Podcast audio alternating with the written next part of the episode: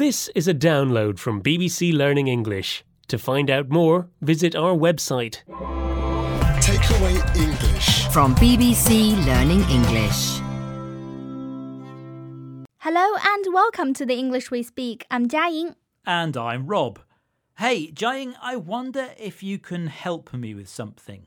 I'm always happy to help, Rob. What is it? Well, uh, I haven't finished making today's programme, and I thought maybe you could quickly do it?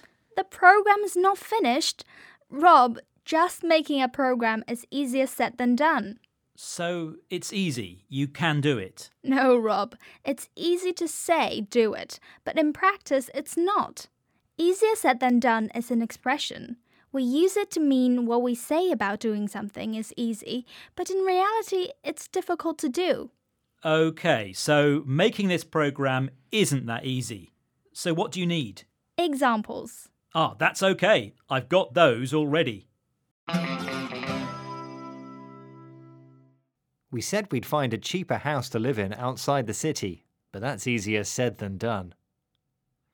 I thought getting the train to the airport would be simple, but it was easier said than done. I'm trying to lose weight, but it's easier said than done.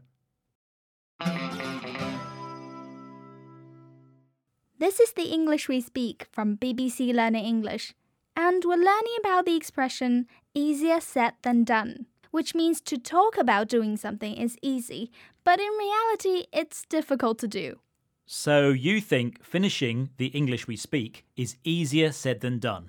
Well, don't worry because I've managed to finish the script. Good. And I've printed out the scripts and I've prepared the studio. So to be honest, it's easy to say and do. But the hard part is remembering to record it. But don't worry, I have. So the program is done. Ah, you make it look so easy. If you say so, Rob. Bye. Bye bye.